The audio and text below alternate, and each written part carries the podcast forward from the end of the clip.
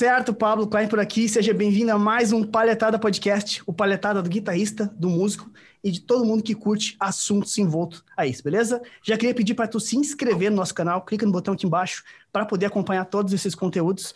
E que mais que era para falar mesmo?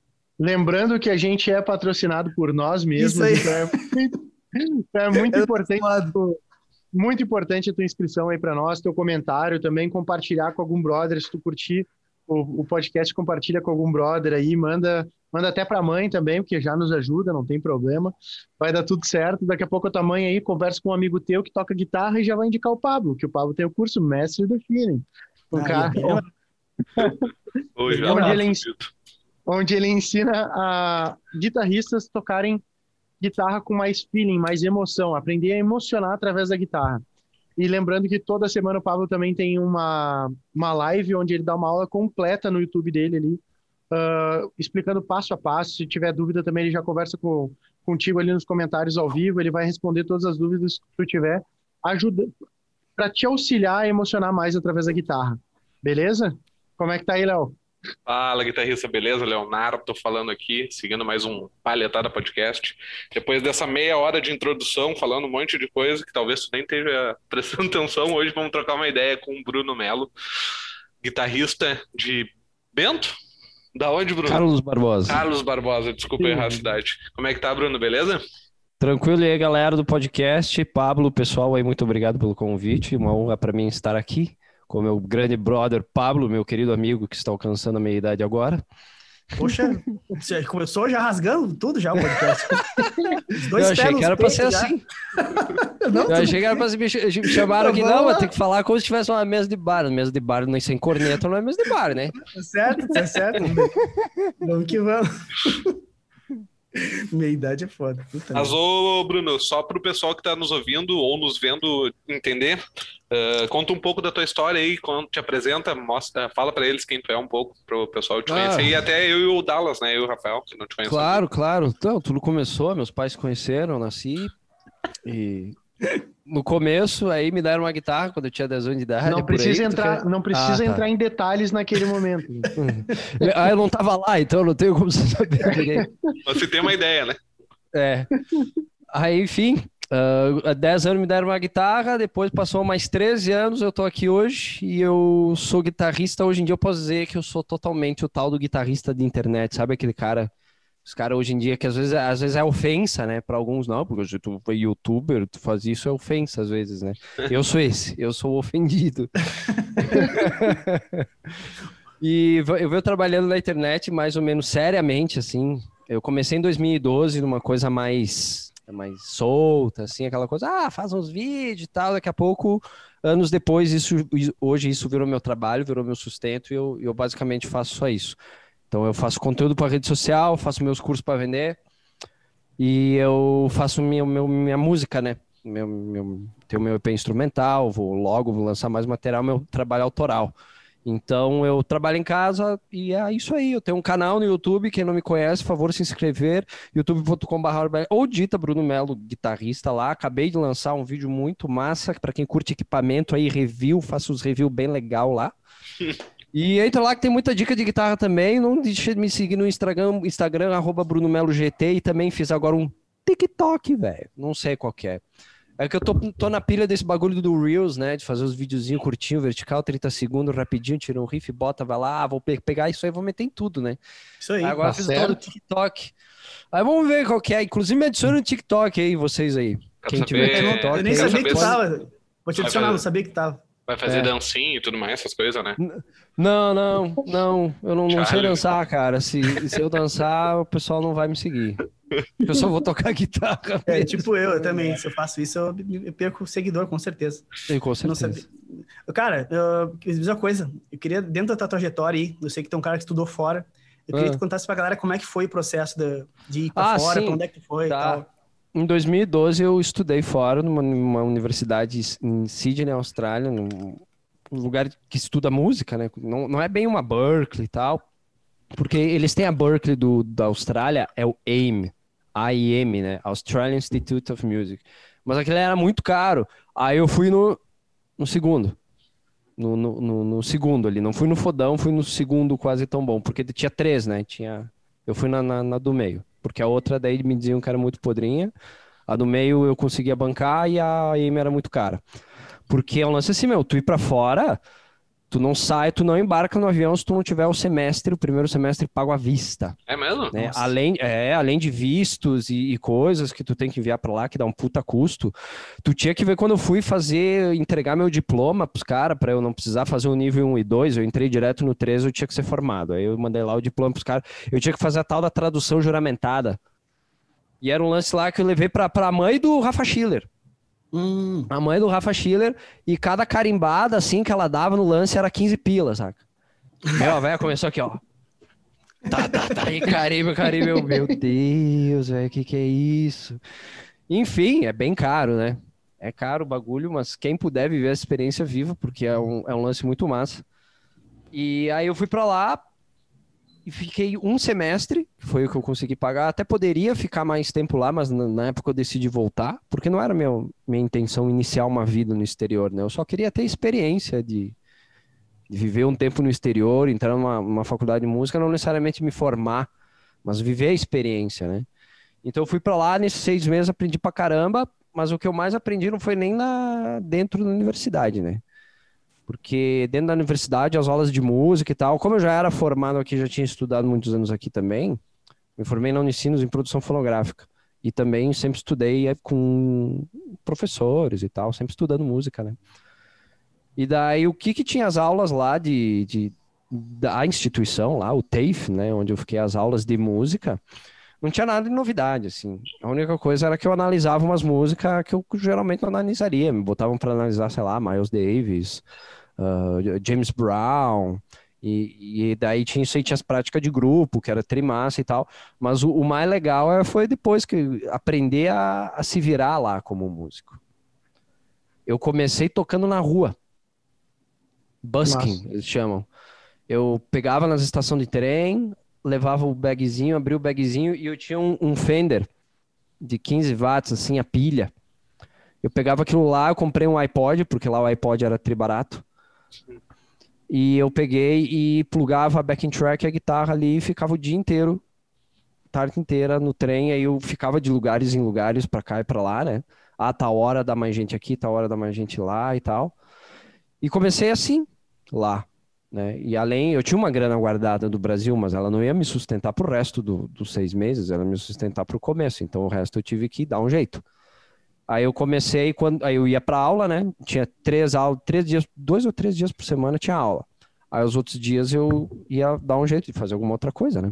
Claro, fui passear, fui, fui turistar, fui fazer um monte de coisa. Mas comecei eh, tocando na rua. Aí depois ali, pelo quarto mês que eu tava lá, que eu comecei a entrar nos pubs.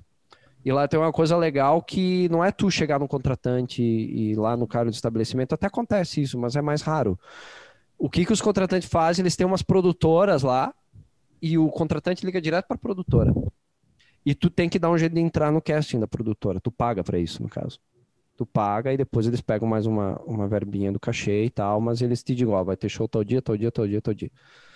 Só que tu tem que ser foda, tem que ser conhecido, porque a produtora tem uma lista assim, e os donos dos bar ligam pedindo sempre os mesmos. Então tu tem que dar um jeito de entrar nos, de ser sempre os mesmos. Então eu tava ali.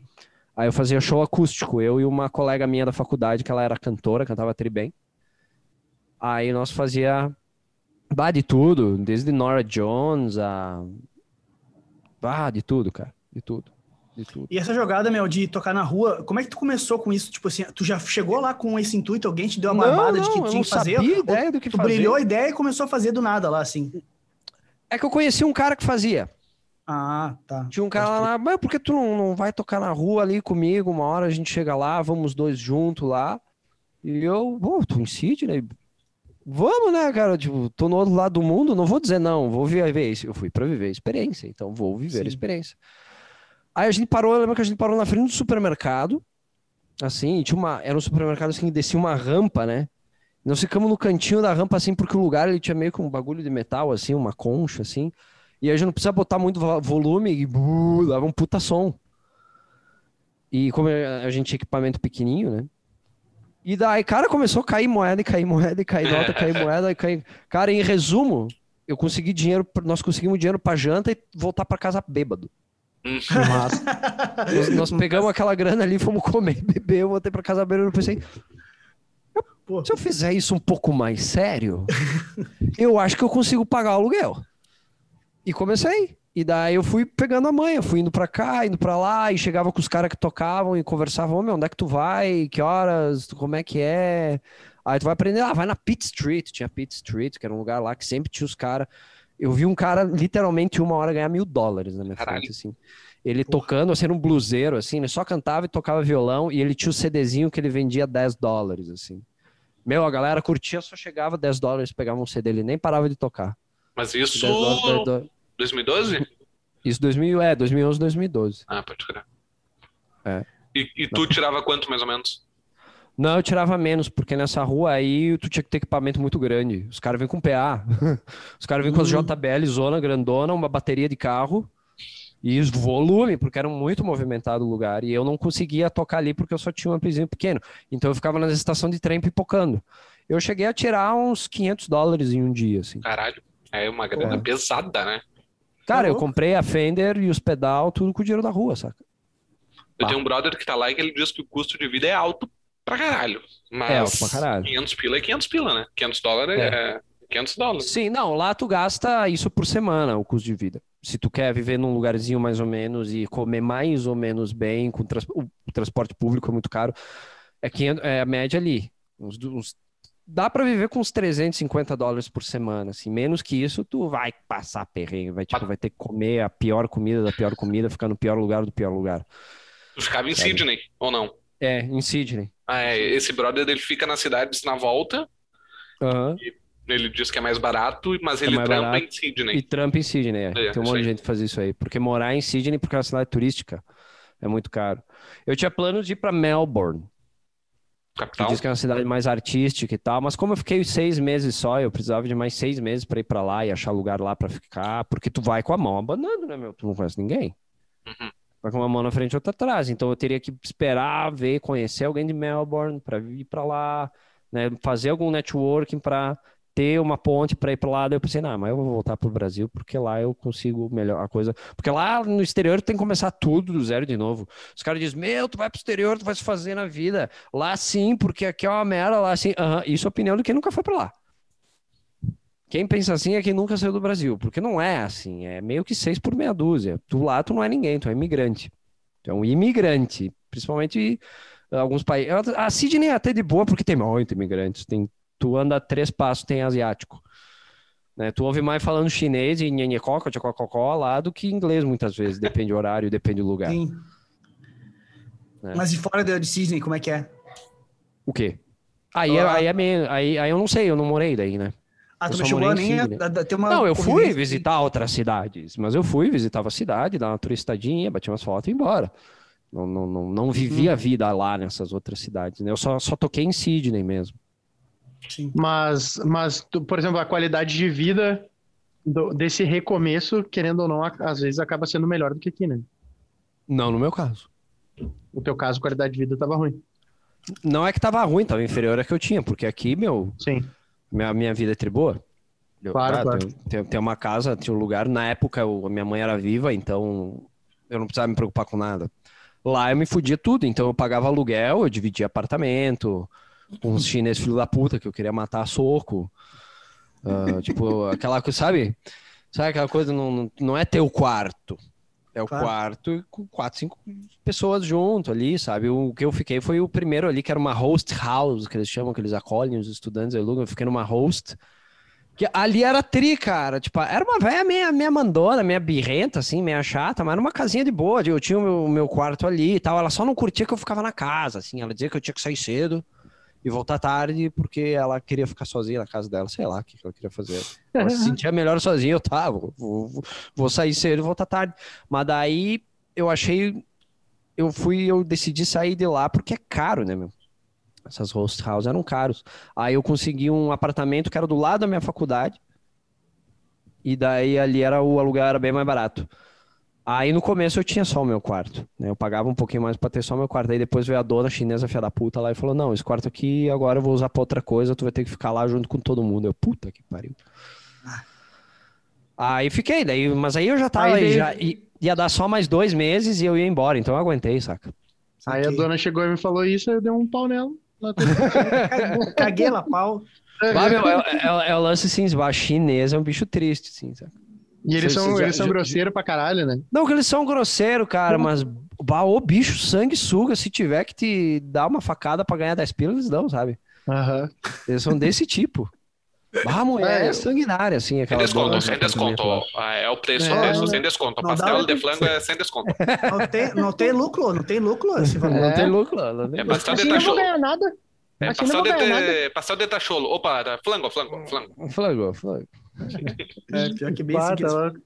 Eu me lembro, uma vez a gente tava em São Paulo lá experimentando umas camisas, uma, uma lojinha da China lá, e o, o Rafa, o Rafa, irmão do Evandro, não, queria experimentar a camisa, tava abrindo pra experimentar várias e tal. Daí, quando ele foi abrir outra lá pra experimentar, a, a chinesa assim, vai comprar? Se não vai comprar, não abre. Foi aquela vez do Fórmula? Que a gente foi, lá? foi aquela vez, foi aquela Ah, vez. sei. Lembro que a gente tava. Ai, e, e brava, falando brava, vai comprar? Não, não, não, não, porque não, porque não, porque não, não. Bravona, meu, bravona. Ou, Essa coisa, na faculdade lá, meu, era uma faculdade. que O curso não era específico de guitarra, era de música, né? É. Na real. E tu, tipo, tu convivia com músicos diferentes ou tinha muito guitarrista? Como é que era a convivência lá com os caras? Como é Não, era vários, era vários. É, Uma coisa que me surpreendeu, tinha muito vocalista mulher. Uhum. Geralmente aqui não tem muita mulher. No meu curso que eu fiz aqui não tinha muita mulher fazendo. Lá tinha e eram todas cantoras e cantavam bem. A maioria das pessoas lá cantavam bem, coisa diferente do que aqui. Ah, então, de guitarrista tinha eu e mais dois só. As mulheres te ficar coisas. contigo. Como é que é? Se as mulheres te ouvir, vão ficar bravas contigo. Ah, aqui não tem, Por quê? não tem nenhuma mulher que canta bem aqui. Não, não vai lá. Ó, os caras distorcendo o que eu falo aí. Não, não, não foi isso que eu falei. Ah, lá cantavam bem, diferente daqui. Aqui, Não, é que diferente daqui, desculpa. É que o nível lá é mais alto de Sim. cantores. Não, isso é fato. Desculpa dizer, mas o nível de cantores lá é mais alto. Não, a é- nível local, a nível estu, estudantes e tal, né? Não a nível profissional. A nível profissional tem gente boa em todo lugar. Mas naquele primeiro level ali, da galerinha, os aluninhos da faculdade ali, ali o nível é mais alto. Eles são mais competitivos, né? Tipo, eles meio que brigam um com o outro, brigam entre aspas, claro, pra ver quem é o melhor e tudo mais. Pelo menos eu vejo isso eh, nos Estados Unidos, o- as pessoas são mais. Mas aí acho que nos Estados Unidos é mais. Lá é na mais Austrália não era não chega tanto. tanto. Não, tem, mas não, não, acho que não tanto. Eu acho que o mais competitivo lá ainda era eu. pode crer. Que eu sou pra caralho, né? É, tem que ser. Sou. Massa. Ô, meu, e, tipo, ah, profissionalmente, antes, tu sempre tocou guitarra profissionalmente ou tu tinha emprego antes e depois ah, foi trabalhar como guitarrista em si? Ó, já tô Felizmente, eu trabalhar como guitarrista. É, felizmente eu sempre tá trabalhei com música. Tive Show. isso. Mas eu fiz uns bicos assim na adolescência, porque era quando eu ainda não trabalhava com música, assim, porque, tipo, ali com 15, 16 anos, né? Eu fiz uns bicos, trabalhar em Lan House, assim, fiquei um tempo trabalhando em Lan House. Umas Sim. coisas simples, assim, sabe? Mas trabalhar quando não, ó, daqui pra frente eu vou trabalhar, é, é sempre com música. Show, show de bola. E, tipo, tu lembra, cara, quando, como é que era? Tu sempre quis estudar mesmo, assim, música, ou antes tu não. Porque a gente, a gente nota que às vezes a galera é meio preguiçosa, assim, né? A galera quer, quer um atalho, tu como professor aí tu deve saber bastante isso. A galera Sim. quer um atalho, quer, quer assim, quero saber tocar rápido, tocar muito e estudando pouco. Eh, como é que era pra ti a tua mentalidade antes? Eu queria ser foda. Não importava o que, que eu precisava fazer. Não importava quanta força eu precisava colocar. Eu queria ser foda. É um bom Só que com o tempo, com o tempo tu, tu percebe que é muito mais difícil do que, pare... do que tu imaginava. É verdade. E que tu não sabe se tu tá realmente disposto a, a dar tanto esforço pelo que tu quer. E tu começa a dar desculpa pela tua incompetência. Então eu não fugi disso. Né? Então eu comecei, sempre que sempre foi aquele cara, não, tem que estudar um monte, porque para tocar pra caralho tem que estudar um monte, porque eu sou metaleiro. E o metaleiro tem aquela coisa do estilo e, e tocar rápido e tal. Então, bato, quer ser metaleiro, vai ter que tocar 18 horas por dia. E tu toca, sim, eu toco, o quê? Toca o quê? Ficava guitarra meia hora de manhã, duas horas de tarde tocando qualquer coisa, falar para todo mundo tocar 15 horas por dia. E um monte de gente faz isso, tá? Um monte de gente fica dizendo aí, pessoal, tu vê um piazinho ali, 15, 16 anos. É, que eu toco 15 horas por dia, então toca, deixa eu ver. Uh -uh. Não, não, não, bem. Não tem nem os calos, né? Não tem nem... Ou às vezes ele toca aquele bem, aquele vem aquele aquele vibrato assim, ó, só o cara a, a nota do cara passa assim, ó. que tinha só os, só os mosquitinhos, né? Só, eu digo de vibrato, mosquito, né? Cara, é tricomum, cara, eu também passei usa, por isso. Usa os dedos pra vibrar, não o músculo do braço, é assim, né? Aqui, é, é que aí é quando chacoalha a, a, guitarra muito rápido, né? O cara faz aquele vibrato muito rápido, a guitarra uhum. só faz... Aí não tem um... Não tem uma aquela, célula rítmica. Aquela sensação de agonia, né? É. sente, Mas, ô, meu, isso que tu tá falando, uma vez a gente fez uma pesquisa com, com os alunos do Pablo, uh, tipo, a maioria da gurizada, tipo, menor de 20, se achava em nível avançado. E quanto uhum. mais velho tu ficava, mais intermediário o pessoal se achava. É o, é o síndrome do Dunning-Kruger, né? E do impostor, do falso impostor, né? Aquela coisa, tu sabe pouco, acha que sabe muito. E quando tu sabe muito, tu, bah, eu não sei se eu sei muito, não. É. Né? A humildade vem conforme o a tamanho da vastidão que tu vê que é o estudo da música, né? Porque como já diziam, né? Música é suficiente para uma vida, mas uma vida não é suficiente para música. Poxa, vamos. Tamo, Pode crer. Tão profundo, tão profundo, tão profundo. É. Então, olha, Bruno Melo também é cultura. É, é. é.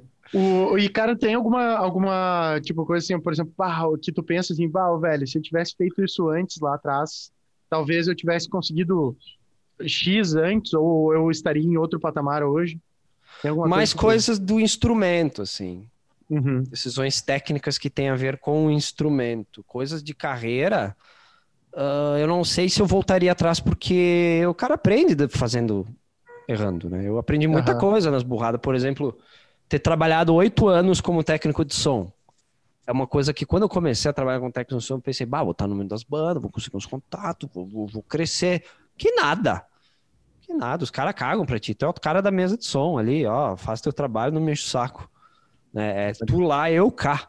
É mais ou menos assim, um que outro, assim, é brother e tal, mas os caras não vão trocar figurinha contigo. Inclusive, eu já briguei com o Bruno nessa relação de guitarrista técnico de é. som, tá ligado? É. Vai ver o Pablo veio, lá, veio aqui pra Barbosa, eu só falei, tá, baixa o volume. Mas isso daí era o Pablo do passado, meu. Isso era é o Pablo do passado. Hoje em dia é. a coisa tá diferente, coisa tá diferente, é. Mas hoje em dia tu entende meu ponto de vista. Não, claro, claro, entendo sim. É. Precisou chegar na meia idade, mas chegou. Precisa, não, precisa chegar na meia idade e precisa começar a cantar pra ver o problema que é, tá ligado? Quando o cara começa Aí que tá, velho. Quando começa... Deus, dá pena. É, é que o guitarrista tem uma noia, né, meu? Tem, tem. O guitarrista tem. tem aquela coisa do mundo dele é aquela coisa, o é som, um... o timbre. Uhum. E é uhum. isso aqui, é a música, isso aqui que importa, porque se eu não tiver isso aqui, o show vai ser uma bosta. É isso Ao contrário, aí. o guitarrista tem que saber que ele tem um espaço que ele tem que se enfiar ali no meio, e se ele começar a querer ficar maior que isso, ele começa a estragar a festa de todo mundo. É. Inclusive da banda. Com certeza. É, nossa, mas eu falei o... várias pessoas. E eu aprendi isso não do ponto de vista de quem canta, mas do ponto de vista de quem tá na mesa de som. Sim, sim. É, Aí eu entendi, mais, porra, mais macro ainda. E, e, a pior coisa é que eu vi os guitarristas fazendo o que eu fazia, e eu vi a merda que ficava, e eu só pensava, meu Deus, eu tenho que parar com isso. pois é, né? Não, que loucura isso, cara eu falei para várias pessoas já que eu tocava na antiga, na época que eu tinha o Vox e tal, assim, me, me, desculpei com vários vocalistas, porque eu não consigo imaginar se o sofrimento que foi dos caras, assim, comigo, assim, porque, é. cara, não tem como tu cantar e se escutar do jeito que era eu tocando no palco, assim, era surreal, assim, não era por mal, tá ligado? Juro que não era por mal, mas, tipo, é uma, uma bolha, né, que costuma, o cara tá numa bolha e acha que aquilo ali é, é tem uma importância, é. na real, maior do que a verdadeira, do que a importância que é, verdadeiramente é, é. É, tipo, não é tão importante quanto eu acho. É, uma, é, um, é uma satisfação muito mais tua do que qualquer outra coisa. É. Sentir o grave do amp, tá ligado? É. Essas coisas, muito do, do, do, guitarrista, assim. Nossa, é sinistro mesmo. É, é só o guitarrista que se importa. É, pior que é bem. Sim. Desculpa todo mundo aí que tá vendo esse podcast que Não, tocou, que cantou comigo. Ló- Lógico, salve esse Ah, mas porque se tu ir no show do John Mayer. Ah, velho, claro, mas Aí daí tá, tu meu, tá... ó, ó, ó. Sim, mas o palco John Mayer do tá teu tocando num ídolo não é, o estádio, pas- né? é, o palco do teu ídolo não é a tua vida, Uhum. tá? Então, primeira coisa, tu tá num bar fechado, as pessoas estão aqui pra, não necessariamente TV, começar assim. O cara, quando paga mil conto pra ver o John Mayer, ele vai ver o John Mayer. O cara pagou 10 pila pra ir na- no, no bar, ele não pagou pra TV, ele pagou pra tomar cerveja e pegar mulher. É. Né? Então, primeira coisa é isso, isso já mudou. Na maioria Então, das vezes ele tá de cara tem- e tem que pagar 10 pila ainda, né? Ele É. paga meio. Teu lance ali, o teu objetivo ali é é criar um ambiente legal pra todo mundo. Isso Não aí. fazer sair um puta som de guitarra. Não é workshop de guitarra. Saúde? Yeah. Não é workshop de guitarra, saca? Ô, Bruno, pra, pra... já que a gente acabou eh, desvirtuando, eu tinha te perguntado o que tu faria diferente ali, né? Tu falou que em relação à a, a, profissão, e como profissional mesmo, tu não faria nada muito diferente. A carreira, tu acredita que foi a melhor possível que tu seguiu. Ah, mas o que que tu faria diferente com, em relação à guitarra, ao instrumento em si? Que tu, tu disse que a guitarra talvez tomasse algumas de- decisões diferentes. Em 2015 eu peguei umas aulas com o Roger Franco. E é ali que eu entendi o lance da disciplina.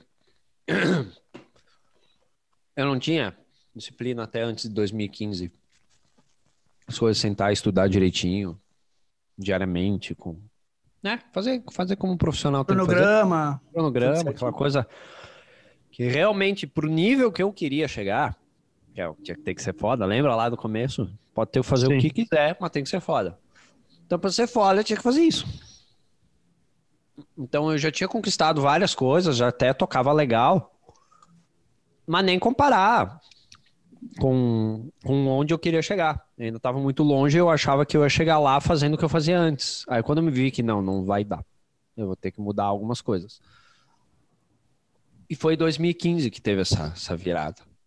Talvez a única coisa que eu faria antes era, se eu pudesse fazer essa virada ser alguns anos antes, teria feito.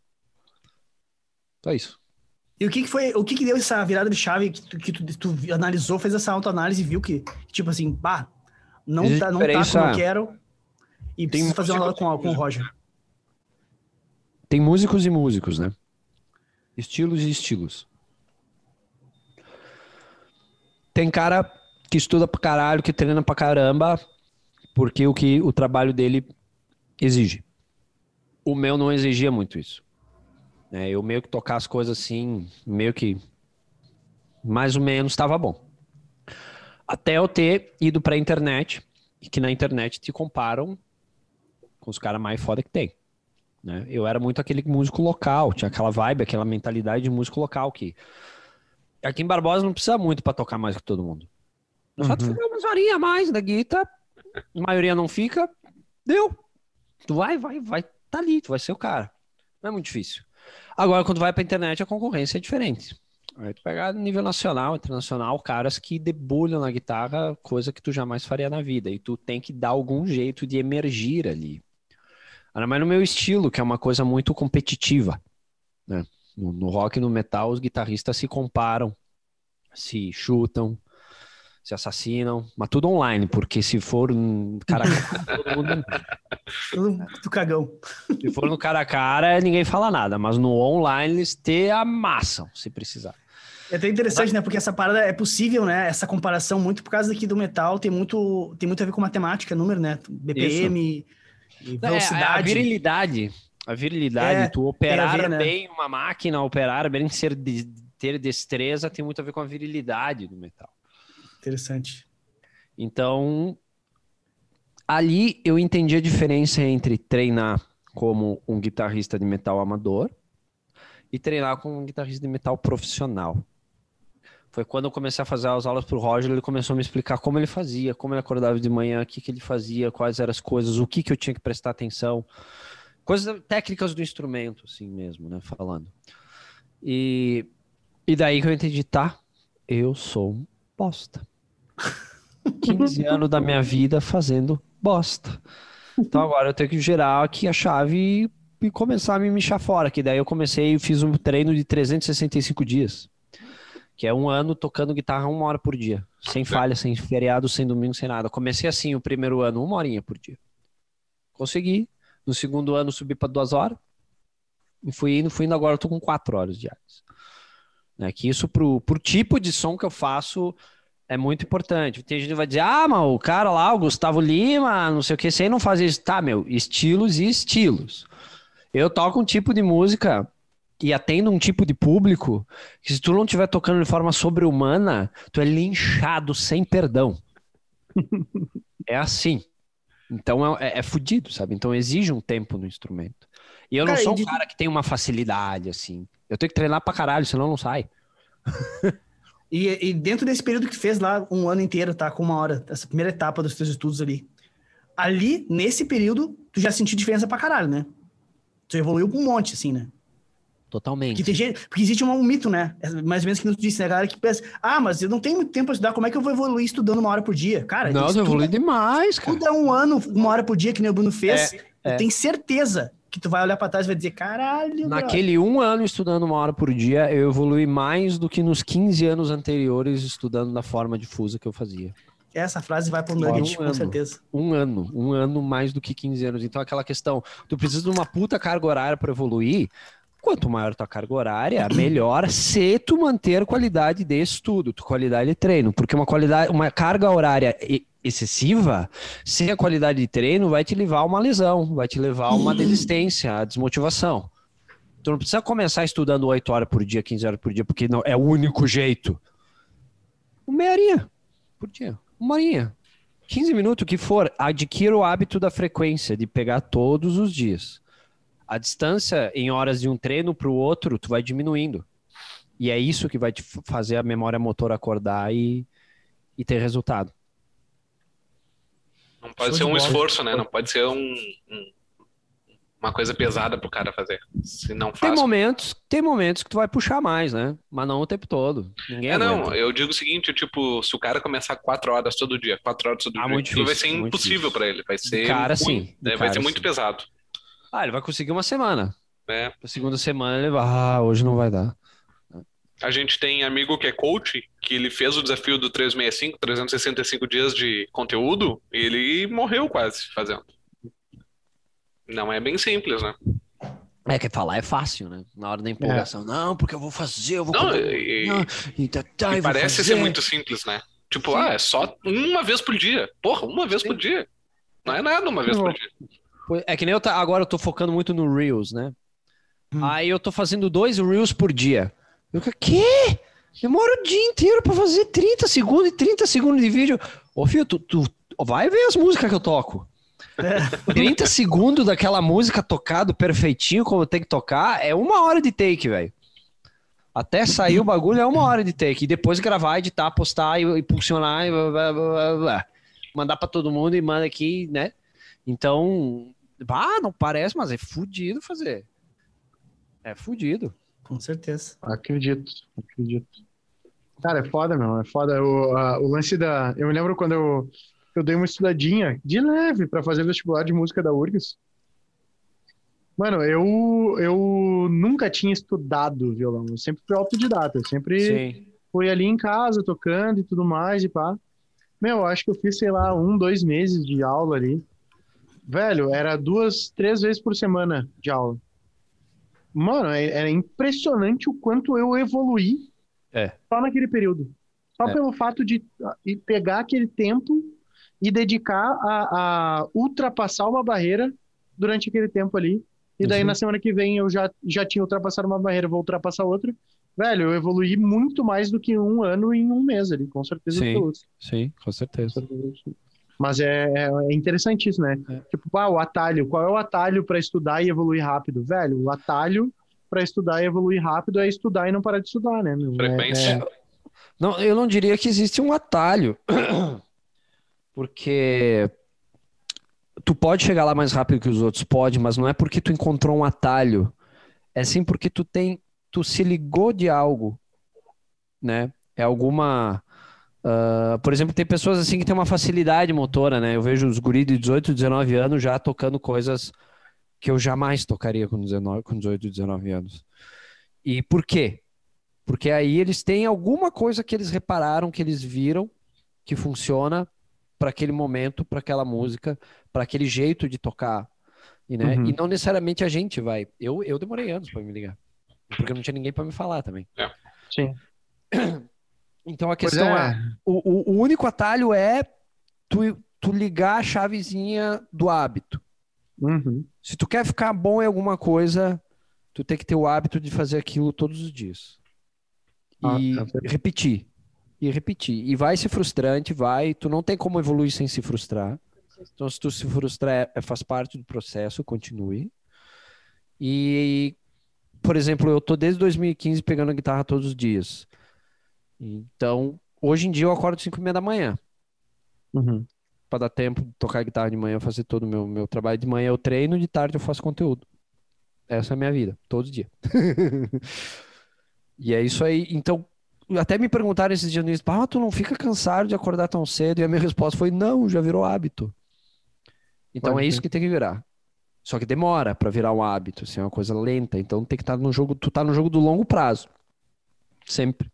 Né? Então é trabalhando de formiguinha um pouquinho por dia, um pouquinho por dia, vai chegando lá. Sempre dando o teu melhor, sempre se divulgando nas redes, as pessoas vão ver isso, vão se inspirar com a tua batalha, vão se inspirar com a tua evolução, vão te seguir por isso, vão comprar teus merchan por isso, vão comprar tua música, vão comprar teu curso por isso, porque tu conectou elas de uma forma. Tu mostrou para as pessoas chegam para mim, bah, meu, eu achei que era só quem tinha dom, mas tu provou que não. E aí, dom Tu existe ou não? Oi? E o dom existe ou não? Aí depende o que tu fala de dom, né? Porque tem o dom, eu, o Metal Starling explicou, cara, é o dom, predisposição e vocação. né? O dom seria um milagre. Eu acho que esse não existe. Aquela coisa, ah, o cara nasceu com isso. Tem a predisposição, que aí sim, alguns têm alguma facilidade. Tem gente que tem guitarrista que tem predisposição motora, tem guitarrista que tem predisposição auditiva. Eu tenho predisposição criativa. Eu vejo que eu crio com mais facilidade do que os outros. Isso eu sempre reparei nas bandas que eu toco, porque quando pinta a parte de composição, geralmente eu que tomo a liderança. Porque eu consigo ligar os pontos mais fácil do que a maioria. Então eu, tenho uma- eu vejo que eu tenho uma facilidade. Agora, tem outros caras que têm facilidade motora. Que sai tocando os Angra lá, os 220 por aí, BPM, pra ele é liso. Eu, ô, 220 BPM, eu tô aqui, ó. Morrendo. Sim. Mas na hora de criar, criar uma música, compor alguma coisa, o cara é bem mais engessadão. Sabe? Então cada um vai ter uma predisposição em algum aspecto da música. Não é que o cara vai ser um puta músico, né? Aí o cara que tem cara que tem ouvido absoluto ou tem uma facilidade pro ouvido, é que o ouvido daí é uma arma muito poderosa que se o cara for inteligente, ele vira um puta músico. O ouvido ainda é a parte mais foda do é a arma mais foda, né? Então, é por aí. Tem que ser a disciplina, é o, é o bagulho do, do dia a dia. Achei que tu ia puxar a frase clássica que tu fala na, na- internet, né, cara? Que é dom é meu ovo. É, talento é meu ovo. Hashtag Talento é meu ovo. ovo, talento é meu ovo. Aí que tá, é o dom, o talento, que é a predisposição, né? Aí tem a vocação. Aí a vocação é o quanto tu ama fazer aquilo. Que vai estar diretamente ligado também no resultado final daquela tarefa. Então não basta apenas tu querer. Tu tem que gostar muito daquilo. Eu gosto de pegar a guitarra às seis da manhã, ligar o metrônomo e sair. Té, té, té, té, té, té. Eu acho massa. Eu adoro Com fazer isso. certeza, isso aí é indispensável. né? E, e acaba por ser indispensável. Então tá, beleza. Então eu tenho que fazer, eu gosto de fazer, eu vou fazer. Então, lógico que tem dias que não tô legal, tem dias que eu não quero nem pegar a guitarra na mão, tem dias que não vai. Mas eu vou lá e faço mesmo assim por causa da disciplina, porque já virou Isso é- hábito, que é aquela é coisa que a gente falou lá em 2015, né? De tu me- não depender de empolgação para agir. Né? A partir do momento que tu deixa de depender de empolgação para agir e tu simplesmente faz o que tem que ser feito, ali que tu começou o caminho da maestria naquela tarefa que tu executa, que no meu caso, no nosso caso é tocar guitarra, né? Tem um negócio também que é interessante, né? Que o cara fala muito que pro cara se motivar, o cara tem que ter resultado, né? Mas é que tem, Exatamente. tem, tem níveis, né? De estudo. Tem níveis. Pra, onde, por exemplo, tu é um cara que estuda bastante técnica. Chega um ponto em que tu vai ter um platô, tá ligado? E É. para tu evoluir de tu vai ter que ter muito mais empenho, sabe? É. E a galera acha que, bah, mas eu cheguei no meu limite agora e perdi a motivação porque não tô evoluindo. Cara, mas é, é, é uma inteligência que o cara tem que ter em relação a isso tudo, porque vai chegar um ponto em que tu vai saber que tu vai ter que botar muito mais energia para crescer isso aqui, tá ligado? É Então que a nem galera su- meio que confunde disso às vezes. É que nem subir de level no World of Warcraft. É, não jogo Os tanto, primeiros level, tu mata meia dúzia de bichinhos, subiu. Agora lá nos últimos, tu joga 32 horas a cada meio level, assim. Né? Então É, a guitarra é, é a mesma coisa, velho. É a mesma coisa. DBD Tu, também. é, tu, vai, tu vai subir no nível, a vida é assim. Quando tu chegou até aqui, beleza. Agora chegar até aqui vai ser mais difícil do que tu atravessar tudo que tu atravessou.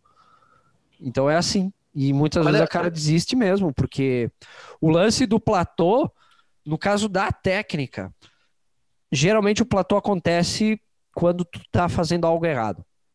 Tu tá fazendo algo errado que tu não tá percebendo que tá te impedindo de seguir. Só que até tu descobrir o que tu faz de errado, passa muito tempo. Pode crer. Eu- Ah, É, é muito maluco isso daí, né? Porque serve pra qualquer coisa. Tu falou do Sim. game, agora eu me lembrei. Agora eu me lembrei. Tipo, a gente joga, eu e o Léo, os guris da, da empresa aqui, o Pablo ainda não, né, Pablo? É, ainda não, cara. Ainda O não Pablo ainda tá com O Pablo o já- computador da O Xuxa. Pablo já, o Pablo já passou dessa idade, pessoal. Não, não é, não é, meu. Ele tá, com, ele tá com o computador da Xuxa, tá ligado? Ele bota lenha pro negócio funcionar ainda. Ele tá nessa. É, não tá é a vapor o negócio. É, vamos Por, por vamos isso que a galera tem que se inscrever, tem que compartilhar, tem que nos ajudar nos É isso aí.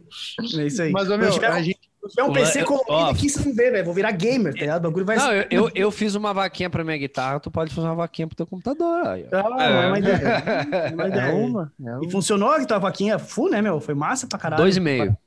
Show de bola. Dois e Muito meio. massa. Mas, Pagou a entrada. obrigado a todos que contribuíram na vaquinha. É. Show, que massa. Pô, meu, mas a gente, a gente joga ali todos os dias o Dead by Daylight, é o nome do jogo. Ah, cara, ah, é mu- muito massa, né? Daí a gente pá, vai indo e tudo mais, ah, aprendendo ali. Eu sou o mais amadorzão, não, não sou o piorzão ali do jogo. Mas, tipo, querendo ou não, eh, tipo, tem agora o nível de evolução que a gente tá. O Léo tava mandando um tutorial hoje lá no grupo da empresa lá sobre como fugir dos assassinos, tá ligado? E eu tava, eu, eu tava assistindo aqui o tutorial antes. Ah, olha só, boa, isso aqui eu não tava ligado e tal, sabe? Olha aí, os caras profi no jogo, velho. Ah, É, a, moral, a moral do jogo é o seguinte: são quatro sobreviventes que tem que fugir de um assassino. Freddy Krueger, Jason, esses assassinos mais foda. E aí a gente tem que conseguir fugir do mapa sem, sem morrer, né? Sempre, é, Sim. E aí eu- tem horas que o assassino sempre, o assassino sempre tem a vantagem, ele caminha mais rápido que a gente. Então a gente tem que dar volta no mapa pra fugir do cara. E daí eu mandei o tutorial Sim. pros guri não morrer tão fácil. Saquei. Então, tipo, todo, todo dia quando a gente joga, a gente aprende alguma coisa, a gente joga melhor. Aprende, é. É o mesmo processo que tu falou, Da guitarra. né? Lá no Uma- início a gente era um lixo, a gente jogava muito mal. Só que a gente curtia jogar junto. É o que nos motivava a prosseguir. Tipo, Sim. pra ti a guitarra, algum gatilho fez tu prosseguir todo dia, que era a vontade Querer de ser ser foda, foda. né? Querer então, tipo, foda.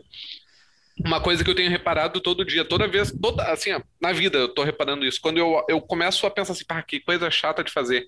Aquilo começa a virar uma bola de neve na minha mente até o É. momento que aquilo fica uma, insuportável de fazer. É. E aí eu tô, eu tô ressignificando acordar cedo, tomar o meu café e ligar o computador para trabalho. Nossa, tô louco para acordar amanhã, tomar um cafezinho e ligar o PC para trabalhar. E, ô, meu, eu tô começando a dormir com vontade de acordar, tá ligado? É isso aí. Legal. É isso Então aí. é a mesma coisa, é a vontade de, aí. de querer ser foda na guitarra que vai te motivar a ser foda na guitarra. Exatamente. Exatamente. Aí, aí, é bem isso aí. É o, esse mindset que é o que funciona. Show. Ô, e deixa eu perguntar pra vocês uma coisa, porque pra mim ajudou bastante, tipo, até aqui no, aqui no jogo eu melhorei bastante só pelo simples fato de eu, porque a gente começou a streamar e eu comecei a ver a gravação do, do jogo, né? O, tipo, o quanto ah, ver os vídeos de vocês mesmos tocando auxilia vocês a evoluir na guitarra. Ah, total. Total, total, total. Eu me gravo mais pra me ver tocando do que pra mostrar pros outros, assim, o story, né? Sim, O story que vocês veem, que eu posto lá meu treino dia a dia, é o último take. Antes eu dei vários, assim, me olhando, me avaliando e vendo, ah, isso aqui precisa melhorar e tal. E muita coisa eu melhorei me vendo na terceira pessoa, assim. Tem- Tu, tu precisa ter uma perspectiva de terceira pessoa de ti mesmo, porque tem coisas ali que tu de cima tu não vê. Porque daqui a pouco Não, vai ser um exercício. Não, com certeza. Total, baita exercício. Indico Tem muito. gente que usa espelho, tal. Eu prefiro me gravar. Não, eu, eu me gravo porque pra mim não é a mesma coisa que eu tá me enxergando na hora tocando, porque a percepção é outra, entendeu? É, percepção. Tu tá, fo- tu tá, tu tá, se tu tá te olhando, tu tá focando no, no visual ali, tu tá perdendo algumas coisas de, de execução. É. Então, é, pra mim, é, é gravar. Vai direto assim, cara. Eu, gra... eu tô tocando eu tenho uma percepção que rolou uma parada, tá ligado? Mas se eu gravo e depois eu me ouço, eu sempre. Muito difícil estar exatamente como eu tava sentindo na hora. Eu sempre tem um. Ah, mas esse, esse vibrato não saiu como eu queria, tá ligado? Tipo, Exatamente. sem querer, eu deixei passar uma nuance, tá ligado? E na Então, hora tu é, não percebeu. não, não tem como. Então, é- esse exercício é muito bom, porque tu vai começando a internalizar umas coisas que, se tu fosse deixar no automático, vamos dizer assim, não teria. Não, não, tá, não tava na ponta dos cascos, tá ligado? Então é um jeito de tu Exatamente. Fazer aquilo internalizar mais fácil. Tipo assim, esse vibrato tem que, eu tenho que vir pra cá com essa intensidade de forma mais natural, sem ter que pensar nisso, tá ligado? Então, Isso. nesses, nesses lances, assim, o, pra mim, pelo menos assim, é, o vídeo ajuda muito, assim. Ah, vejo coisa gra- antiga a mim. Nossa. É. Antigamente, assim, a, a gente se gravava só quando a banda entrava no estúdio, basicamente, né? Ah, sim. Bah, mais lembro as primeiras bandas que eu tinha quando nós se gravava e nós se ouvia, velho. Que daí é gravação por canal, tu ouve tudo e tal. Rapaz. Sinistro, né? Nossa. Aí eu vejo quanta diferença um cara que grava, que se grava, o nível que ele chega, só pelo fato que ele se ouve. É. Porque nós achávamos que nós era uma banda do caralho. Aí quando gravaram a gente, eu, tá, mas isso aí é nós? Foda, A né? gente toca assim? Meu aí, vê- Deus, que horrível. Tu vê Ele, caras que nem o Malmsteen e o Steve Vai, né, meu? Que são caras da velha guarda da guitarra. Os caras já se gravavam desde os anos 70 se- pra, Uhum. É. to- pra- pra se escutar, tá ligado? Pra se escutar, pra ver se tá bom, é. E o Malmsteen tem aquela lenda, né? Que ele, da, da velocidade do gravador, né? Que sempre saía é, mais rápido. Como é que, como é que era o É, lance eu, dele? eu não sei, cara. Ele tinha um lance que ele ouvia as músicas mais rápido. Dele tinha que tocar mais rápido pra alcançar. Tinha uma É, parada assim, que a velocidade é, é. da gravação foi o que incentivou ele a ser cada vez mais Ele- rápido. Então, Não, e diz que ele tinha um toca-disco lá, um toca-fita, sei lá o que que é. Que um dia a mãe, alguém apertou o botãozinho a um- 1,5, um 1,2.5. eu- sim, uma coisa um pouquinho. E ele nunca viu isso aí. E, aquela, e ele via que no som dele sempre tocava meio diferente as coisas, mas não sabia dizer o que que era. Só que ela É. tocava um pouquinho mais rápido, né? Ficava a velocidade do vinil ou da fita girando um pouquinho mais rápido. E daí ele tinha que. Ele aprendeu a tocar tudo mais rápido, assim. Diz a lenda, né? É, pois é, vai saber, né? Aí depois lá, por anos, que ele entendeu que. Ah. né? Ah, ô, meu, eu preciso contar uma então aí. Olha só, isso daí faz total sentido esse lance aí. O nosso brother, que é coach, Leandro? ele, o Evandrinho, ele, ele foi fazer uma dieta um tempo atrás aí, sabe? Tipo. Ele foi fazer uma dieta, meu, e a nutricionista lá passou pra ele, cara, tem que. Eu vou falar números fictícios aqui que eu não me lembro. tá? Sim, sim, sim. Mas, ó, tu tem que comer 300 gramas ah, de arroz, 300 gramas de carne, 300 gramas de feijão por dia. Daí ele, pá, 300 gramas, pouquinho, né? Mas beleza, beleza. Aí ele pegou e começou a pesar, comprou uma balancinha daquelas ah, eletrônicas, pá, pesava ali 300 gramas, daí botou pá, uma colher de sopa de, de, de arroz ali, pá, 300 gramas de caralho, mas é só isso. Não tirou o mano." prato. Ah, não. Não. não. Não, escuta. Mas é só isso, velho. Não, mas não pode ser. Mas beleza, vou fazer o que a nutricionista mandou, né? Pô, tem que seguir a regra. Aí, não era em grama. botou Uma colherinha, saiu, rodou e tal. Um Daí, mês, um mês já nessa função um aí. mês, um mês, ficou nessa. Meu, Um eles, mês. eles, oh, meu, é um negocinho assim, ó, não, é desse tamanho, eu não tô comendo quase nada, mano. É muito pouca comida, mas, mas eu tô seguindo a risca, tá emagrecendo. É coach, né? Coach não pode voltar atrás na palavra. É. Exatamente. né? E daí, mano, ele pegou e, tipo, é, eu, ele foi no mercado, viu um produto lá que tava em promoção. Comprou camarão, E aí- salmão, essas coisas. Porque ele Isso. queria pesar, porque se é bem congelado, normalmente vem mais pesado por causa do gelo. Aham. E ele é mão de vaca, e ele foi pesar o peixe pra ver se tava certinho. E daí é o seguinte, meu, daí, ó, ah, botou na balança lá o, o, o Um salmão, quilo de salmão, tinha um quilo de salmão. E daí, tipo, botou ali, bah, mano, tá pesado errado, velho. Mandaram Olha a mais. O tem 2 quilos e tá escrito 1 um quilo aqui. Daí ele, bah, vou comprar mais. Foi lá e comprou mais, voltou pra casa, começou a pesar, bah, me dei, né? Consegui, o bagulho tava pesado errado. Aí pegou um bagulho de margarina e botou. Aí era de 500 gramas, deu 250. Não, deu mais, deu mais. Ao contrário, ah, deu um quilo. Daí, ué, ao contrário. Ele, ué, por que o bagulho da. Será que o plástico pesa tudo isso? Não pode ser. Aí pegou uma bandejinha de queijo, botou. Ué, deu errado de novo. A balança pariu. tava pesando em libra, meu. Exato. Ah, Ele verdade, tava, cara. ele tava comendo menos do que a metade do que deveria comer. durante um mês. O louco se fudendo, tá ligado? Ô, meu, ele, Passando fome, tá ligado? ele, Ah, mas vou até assim, dieta. Ele, ô, meu, eu não acreditava, meu. Botei, quando eu botei uma colherinha de arroz 300 gramas, eu, não, mas não pode ser que é só isso que ela me deu. Ah, meu, foi. Eu me lembro, é, a gente tava lá e eu não acreditava, não acreditava. Mas emagreceu, né, meu? Emagreceu. Emagreceu. Eu também, né, cara? Se não emagrecer assim. Mas ele, ele, ele- eu acho que assim, ó, ele botou como penalidade que se ele não, se ele não cumprisse a regra, ele ia sortear 5 mil reais pros inscritos dele. Uhum, uhum. Por isso que ele seguiu a regra. Ah, nada não, mas como- é que é, um- é, é um jeito, nada é um jeito de se pepino, né? comprometer, né? Sim.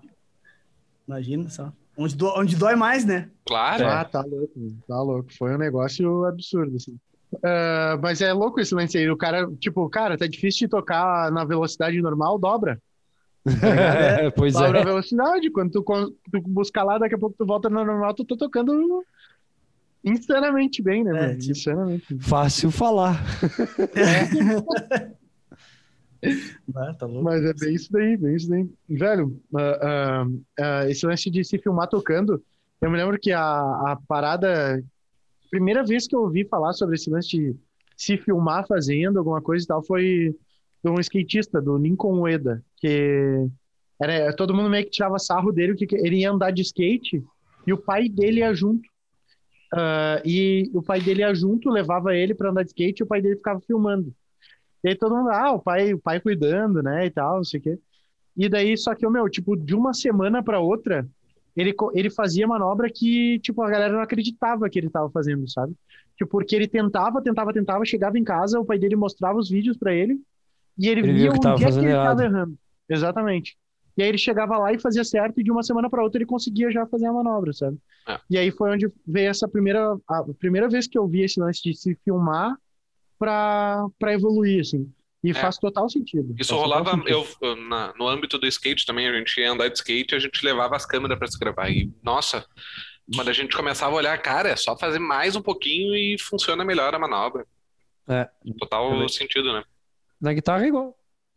Mas, mas, Negócio que. eu- Fala aí. vai, dá, dá-lhe tudo, dá-lhe tudo. Não, eu ia falar que negócio que faz tempo que o Bruno vem postando, já que foi uma coisa que eu aprendi com os vídeos do Bruno, que ele é muito focado nesse lance de técnica, foi o negócio de, de não tocar tensionado, tá ligado? Foi por causa do, do Bruno que eu entendi várias coisas que eu tentava tocar mais rápidas, que durante muitos anos eu não... E por que que eu não conseguia tocar, sabe? Porque eu executava lento, eu executava, eu executava com metrônomo, só que eu não ficava presente pro negócio aqui, ó. A tensão muscular aqui no ombro, tá ligado? Isso aqui, meu, ferra o cara, ferra. E, e- é um negócio que tu, meu, demora pra tu se dar conta. É, a consciência corporal não tá presente desde o início alguém não te, não te falar. Só quando alguém fala assim, ó, meu, sente cada, cada ah, parte do teu corpo, tá ligado? Toca agora. Quando tu presta atenção nisso, tu, "Ah, olha aqui, velho, isso aqui tá totalmente tenso, tá ligado? E até tu criar a memória muscular depois de novo relaxado, pá, velho, é uma função xarope, tá ligado? Um negócio que até hoje eu, eu peno com isso, sabe? Essa Anos. aí. É anos, cara. Naturalizar um novo hábito motor. Porque tu não tá criando um novo hábito motor, tu tá alterando um já internalizado e trocando por outro. Virar isso aí demora muito. Eu agora, inúmeros ajustes. Aí eu faço um ajuste, esses são os ajustes, né? Aí eu faço um ajuste, ah, não consigo tocar isso aqui acima de 130 BPM. Aí eu faço um ajuste e chega até os 180. Tá, mas agora daqui dos 180 em diante vai precisar de mais um ajuste. Aí tu vai, tu- tu- conforme tu vai evoluindo, tu vai chegando, tu vai ajustando, ajustando, ajustando, porque tu não fica perfeito. Ah, nunca mais vou fazer isso. Ah, só prestar atenção aqui agora, então, ah, então entendi. Então nunca mais vou tocar assim, amanhã vou ser o melhor guitarrista do mundo. Não. Né? Então tu, bah, senti que tô puxando o ombro. Aí tu, durante o exercício, tu tá lá bonitinho. Aí, ah, vou pegar backtrack, eu vou tocar um cover, vou fazer alguma coisa. Em 30 segundos tu vai estar aqui, ó, clac. Por quê? Hum. Porque aquilo lá já tá interno em ti. Aí tu vai se tocar lá no meio da música, tu vai soltar. Aí lá no final da música tu vai estar aqui de novo. Toff. Ah, vai. Isso aí. E aí Tá. conforme tu começa a ensinar teu, teu ombro a não, lá pelas tantas ele começa a aprender, aí daqui a pouco ele começa a subir de vez em quando. Aí tu baixa. Aí é- até ele nunca mais subir, tu não precisar nem pensar nele para ele não subir, meu fio é alguma repetição. Ô, Bruno, mesma coisa, eu não sei se tu sabe disso, né? Porque não sei se até quanto tu estudou a parte corporal e tal para entender uma coisa que eu sei que rola, mas não sei o porquê. Esse negócio de por que, que a tendência é tu tensionar quando toca rápido. Porque é fazer ligado? força. Ah, o que é difícil. Tudo que é difícil, a gente tem mania de fazer. Né? Tu vai, vai erguer alguma coisa pesada. Tu vai. Já faz isso aqui. Já faz, ó. Já troquei tudo. Tu vai ter que correr muito rápido, tu já. Tu já, tu já tem isso. Tem pessoas que não têm isso. Eu tenho. É, tudo que eu vou. Cara, eu vou cortar uma cebola. Eu reparei hoje, cara, eu fui cortar cebola aqui, ó. Parecia que eu ia, ia pra Super Saiyajin. Riggs, é. Eu, eu parei. Parei, afiei a faca bem Respirei, afiadinho, respirei. respirei. Fui cortar a cebola bem na manhã maciota e, ó, meu, cortou igual, saca? Sem todo aquele esforço. Então, a gente que tensiona tocando, provavelmente a gente tensiona em tudo que a gente faz na vida. Vai, sei lá, vai cortar, vai, vai escrever, vai, vai, vai lavar o carro, vai lavar uma louça, esfregar o chão, qualquer coisa, tu vai dar aquele. Aquela coisa assim. Eu vou beijar meu filho, eu tensiono, que eu faço aquela vontade de mastigar. Eu eu tensiono. Não tem como não tensionar, tá ligado? Ó, é, mas, mas aí pode. Aí pode, Aí né? pode, aí pode. Aí é- é- essa Aí parte tem- pode. Agora o Pablo, a próxima vez que for beijar o filho dele, já consciência corporal, consciência Solto, assim, ó. Respira, é. Che- Bom dia, filho. Ô, É, meu, baque. é, agora a gente chegando no fim, queria que tu contasse uma história inusitada como guitarrista que aconteceu na tua vida. Como guitarrista, não pode ser como técnico de som. Pode ser, pode ser. Pode Tem, ser, pode ser, tem umas ser. mais legal, assim, como Pode ser. técnico Manda, de som. manda. Porque, cara, ser técnico de som é uma coisa assim. Eu sonorizei de tudo. Pagode, sertanejo. eh, só que os mais legais eram os festivais de metal. Duas histórias que eu gostaria de, de falar. Posso ser bem? Posso ser duas? Eu tenho duas Pode, vai, Uma, engra- suficiente. uma, uma engraçada, a Não, outra é reflexiva. mundo. Fica à A é vontade. reflexiva. Taca ali pau. Mas, mas- mas vamos começar com a engraçada, pode ser? Claro. Claro, claro. Pode. Vocês já foram em show de black metal? Eu na minha fui, nunca fui. Nunca black fui. metal, assim, tu tem um metal, ele já é um estilo true. Tá? Tipo, o metal tu tem que ser malvado. O black metal é o mais malvado dos malvados. Né? Aqueles caras que falam de Satã, os pagânicos, queimar igrejas, né? Tem muita banda de black metal. Ele veio lá Sim. da Noruega, os vikings. Noruega. É, pega os Noruega. underground dos vikings Aham. dá o black metal, saca? Tudo bem que na Noruega o black metal já é mainstream, né? O metal no, nos nórdicos é mainstream, mas enfim. Aqui no Brasil, os festivais de black metal ah, tinha uns assim que começava às seis da tarde até cinco da manhã, umas coisas assim, sabe? Só que daí as bandas de black metal fica pro fim. Aí quando é um festival só de black metal é de noite mesmo. Mas o mais legal é que teve vários que eu fiz, que eu fiz não, que eu trabalhei, né, que era o, o cara que organiza. Começa já pelo cara que organiza. o cara que organiza, ele tá lá, ele faz o evento para ele ter as cachaças dele de graça naquela noite. Porque ele pega ganhando de ingresso, o que entrar de ingresso ele consome. né? Ele, ele tá lá para isso. Então, geralmente, ele paga os custos, né? Paga o palco, paga o som, paga a casa e o resto ele emb- embolsa para tomar. Aí as bandas que vêm, lógico, né? Bandas de garagem, bandas, geralmente, né? Às vezes vem uns caras mais estudados, uns caras mais profil, porque o black metal é um estilo difícil de tu achar cara profi tocar aqui. É mais agorizada. É, ou os fãs mesmo. Eles têm uma coisa legal que eles são muito unidos, assim, sabe? Tipo, quando a banda dá certo, por exemplo, aqui em Barbosa tem o Pátria. É uma banda, meu, ele, onde eles vão sempre vai um ônibus junto e tal, é legal. Mas os festivais de metal underground que eu fiz aqui, eles têm tudo o mesmo perfil, assim, sabe? Começar, tu, tu chega lá, tu bota um som ali, bota um Metallica, alguma coisa. Ô, meu, isso é muito leve. Não pode colocar qualquer coisa assim, tocar. sabe? Ai, muito leve. Aí tu bota, sei lá, o Burzum, o, o, o Dimo Borgir, aí eu não, não escuto muito estilo, né? Banda merda. É aí, é, aí o cara já começa, não, porque esse cara aí, não, isso aí não é black, isso aí não é black. É, é, na opinião do cara, aquilo não é black. Daí Eles ficam reclamando com o cara do som que aquilo ali não é black. Aí tu pensa, ah, mas tá lotado ali, uma puta galera. Não, meu, é ter pouca gente. e geralmente é uns cabeludão, assim. Que eles ficam assim, ó. Tostados assim no pilar, assim, ó. E ficam ali. E daí o resto fica do lado de fora bebendo até a hora de entrar, porque ele- eles não querem gastar dinheiro dentro do bar. Ah, é verdade. Mas a melhor parte é o show, cara. Porque começa assim, sabe? Sempre uma introdução meio a Wagner, né? Aí entra aqueles caras, aqueles corpos se pede e tal. Os pregão assim. Eu não sei nem como é que eles tocam guitarra com aquilo lá, velho. Os pregão aqui assim, como é que vai tocar com aquilo, velho? Aí, beleza. Aí termina a introdução. Aí batera. Aí quando eles começam, bicho, que eles tocam aqueles blasting beat, né? Tá, tá, tá. Eu lembro em particular dessa banda que eu, que eu, que eu sonorizei. Cara, quando eles começaram, assim, só aquele.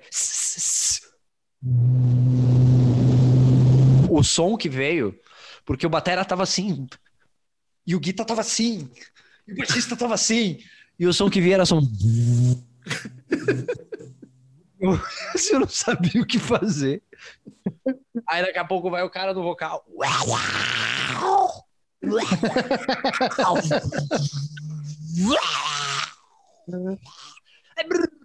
Aí o batera dele, quando veio o groove mais simples, assim, o bate... e eu levantando a batera, botando os fader tudo lá em cima, porque, meu, não vem caixa, não vem nada. Daqui a pouco aquele miserável daquele baterista me groove a virada, e ele entra no groove marretão, tum, tum, meu, aí ele vem com toda a força na caixa, só dá o vermelho na mesa aqui, ó. Tá, Meu chapéu. tá, e, e os Twitter aqui, ó. Uh, uh, que na Quase indo pra banho. na época era antigo, eram os Twitterzinhos aqui, ó. Quase explodindo. Daí eu embaixo da quinta, enfim, é uma aventura. Porque tu passa a música inteira assim, sabe? Fica lá, blá, blá, aí termina a música. Muito obrigado, pessoal! obrigado, pessoal do movimento, movimento black metal. Aí somos poucos, mas somos fortes. Da horda! Eles se chamam de horda. Nossa Nós senhora. horda, sabe? Aí da horda tal aí, obrigado pela presença. Nós vamos tocar agora a próxima música, que se chama.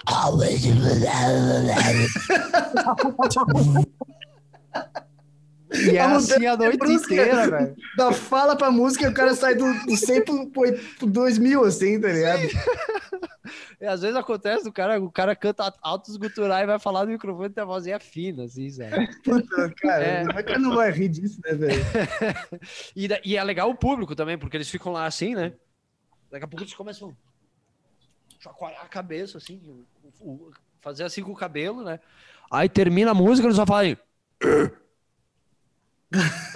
e não batem palma, nada, Esse foi o ápice da parada. É, é isso aí. Quer dizer que foi Eu foda. o que ficava do lado da mesa de som, assim, emburrado. Emburrado, emburrado, emburrado de cara. Assim, tá olhar pra banda de cara, né? Aí a banda tocou uma música lá do, do sarcófago, acho que era uma dessas mais underground. Aí terminou de tocar a banda, o cover, a única reação do cara foi.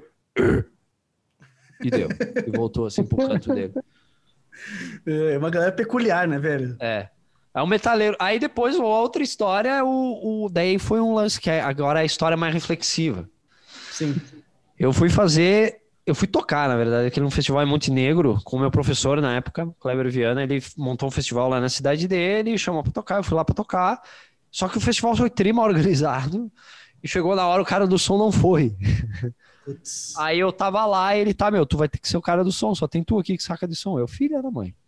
Aí fiquei no som. Só que o evento misturava vários estilos de música. Só que na verdade não tinha vários estilos, tinha dois estilos de música. Tinha rap e metal. Ah, Meu amigo, tu sabe o que que é botar um mano do rap do lado metaleiro?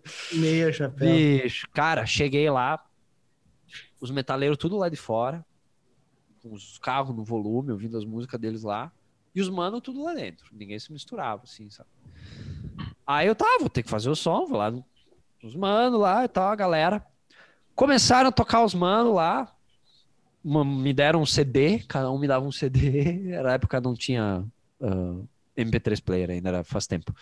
Aí ele me dava um CD, que eu botava o CD e ele dizia, aí DJ, bota a música 2 aí. Aí eles começavam a fazer o rap e tal. E era o dos rap das antigas, então. Racionais, essas coisas assim. É, é, é, essas coisas aí, era uma onda ali assim. E, cara, umas puta letra massa, saca? Umas puta letra cabeça, assim, os lances teria fuder. E o público ali, todo mundo na frente do palco aqui, agitando. E um, lá pelas tantas, eu percebi que alguns dos que estavam no público eram os outros repeiros que iam tocar depois. Uhum. E os caras que estavam aqui sabiam a letra e cantavam a letra dos amigos que estavam no palco e vice-versa. Tinha uma união muito massa ali, era uma vibe muito massa. Muito a fuder. Cheio sempre, a galera na frente do palco, todo mundo curtindo, todo mundo cantando, todo mundo participando ali, muito a fuder. Terminava o show, o repeiro chegava lá, ô, brigadão aí, DJ, valeu, me chama de DJ. DJ. Eu tá, de nada, nada, não sou DJ, mas não vou explicar pro cara, o cara não vai entender. O que importa é que o show dele foi bom, né? Rolou, bom. o show dele foi bom. Eu só dava o play e aumentava o microfone. O técnico de som tava lindo. Passei Ah, nisso. Aí começou as bandas rock, né? As bandas rock, primeira coisa, eles reclamam do retorno. Por que será? Né? Por causa dos guitarristas que botam o volume nas alturas. Aí Sim. o vocalista nunca tem retorno. Aí então é aquela novela já que eu já tava acostumado. É um, tava... é um loop, né? Não, não fecha é, nunca. né? É, é, é, eu já, mas eu já tava acostumado com aquela novela. Então eu, eu sei como é que é. Aí começa a primeira banda de rock. Os mano ficaram por ali e tal, mas ficaram mais afastados, porque não era o estilo dele. Aí tu pensa, não, mas daí os roqueiros entraram. Os roqueiros foram lá ver. O caralho, velho. Os roqueiros que estavam lá fora, os metaleiros, eram amigos de uma banda que ia tocar. Todas as outras eram umas bandas meio dali, uma galera assim que meio que foi ali, sabe? Ninguém ia na frente do palco. E quem tava ali ficava do outro lado do salão, de braço cruzado, olhando assim. ó. Bah, que palha. E foi todas as bandas assim. Terminava a banda de tocar. ah, ninguém vinha me cumprimentar, me agradecer, nada. Nada. O técnico de som é lá, nós é aqui. As bandas eram boas. Não dava pra dizer que tocavam mal, as bandas eram boas. Sim, isso eles faziam bem, sim. Mas adoravam reclamar, né? E a única hora que a deu um pouquinho mais de galera na frente ali do palco foi a hora que a, tocou a banda de metal, aquela que trouxe os, os amigos. Aí eles ficaram ali, olharam só o show dos amigos e foram embora. Então qual para a diferença? É. Então a gente que é roqueiro metaleiro, a gente tem que atender esse público.